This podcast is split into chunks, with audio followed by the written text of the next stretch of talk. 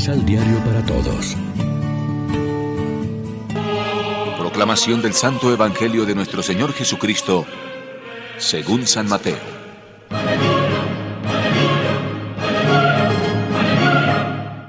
Entonces la madre de Santiago y Juan se acercó con ellos a Jesús y se arrodilló para pedirle un favor. Jesús le dijo, ¿Qué quieres? Y ella respondió, Aquí tienes a mis dos hijos. Manda que en tu reino se siente uno a tu derecha y otro a tu izquierda. Jesús contestó a los hermanos, No saben lo que piden.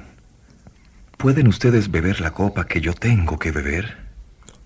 Ellos respondieron, Podemos. Jesús replicó, Ustedes beberán mi copa, pero a mí no me corresponde concederles que se sienten a mi derecha y a mi izquierda. Eso será para quienes el Padre lo haya dispuesto. Al oír esto los otros diez se enojaron con los dos hermanos.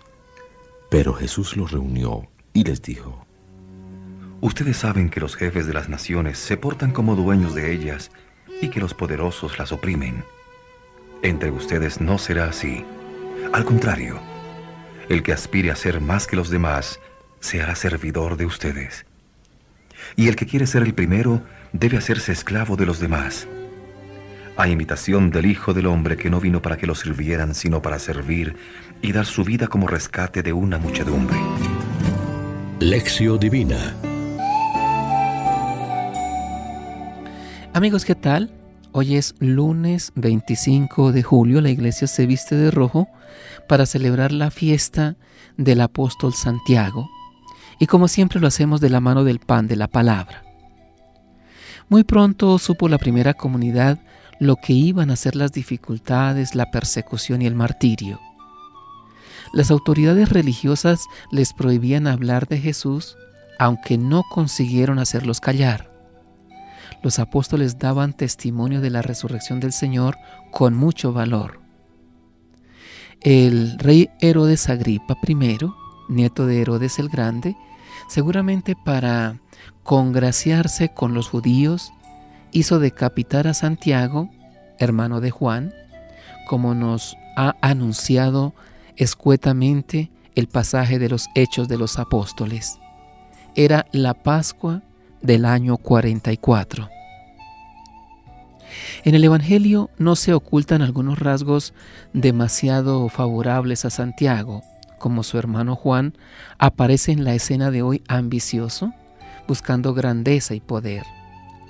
La petición la pone Mateo en labios de su madre, Salomé, pero ¿no andarían lejos ellos para irritación de los demás apóstoles que también hubieran querido pedir lo mismo? Debemos aprender del apóstol Santiago a dar valiente testimonio de Cristo en medio de una sociedad secularizada y preocupada por otros valores. A él las autoridades no lo dejaban hablar del resucitado, pero obedeció antes a Dios que a los hombres y siguió anunciándolo hasta la muerte. La sociedad de la que formamos parte no está precisamente muy dispuesta a la fe cristiana y a los valores del Evangelio. Incluso puede ejercer una más o menos solapada persecución contra los seguidores de Jesús.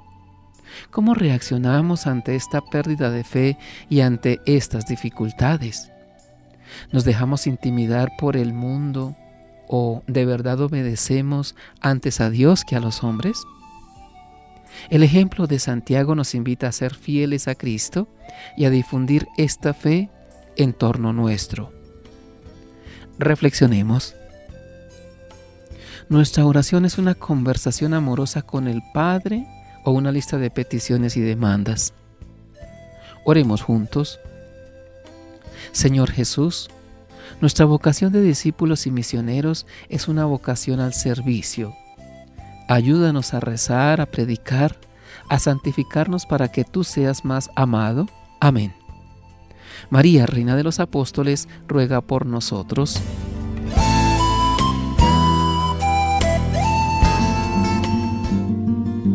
Complementa los ocho pasos de la Alexio Divina adquiriendo el emisal Pan de la Palabra en Librería San Pablo o distribuidores.